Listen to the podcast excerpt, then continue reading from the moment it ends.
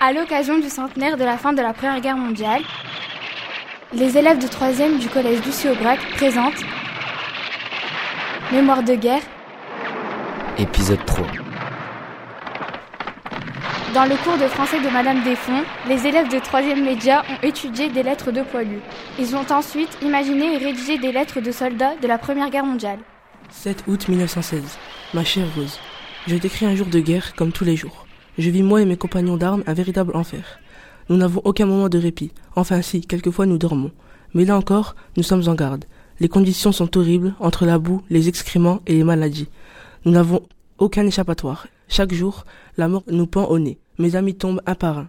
Les obus tombent 21 comme des octobre gouttes de la pluie. 1916. Les Verdun. bruits de tirs s'enchaînent. Mon amour, j'espère que tu vas bien et que mes petites princesses se portent bien. Je vous aime tellement. Je ne voudrais point qu'il vous arrive malheur durant mon absence. De mon côté, tout ne va pas fort. Je suis tombée malade il y a trois jours. Sûrement à cause du manque d'hygiène dans les tranchées, des rats qui nous envahissent, des milliers de parasites qui nous rongent la peau. Mais je n'ai pas à me plaindre. Je suis encore en vie et je me bats chaque jour depuis maintenant deux ans.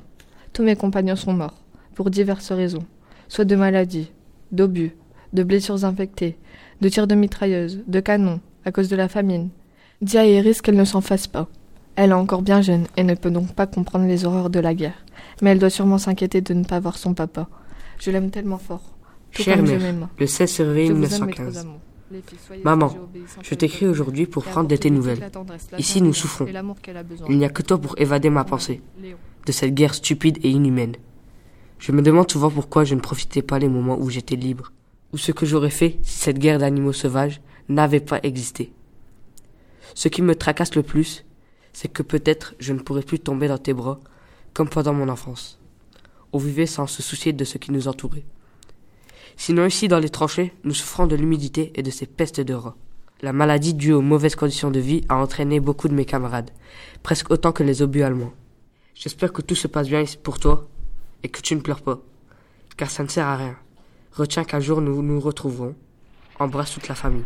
Ton fils Abdelkader. Dans le prochain épisode, une interview de notre prof d'histoire. Sergent, où est la première compagnie? J'en sais rien, mon colonel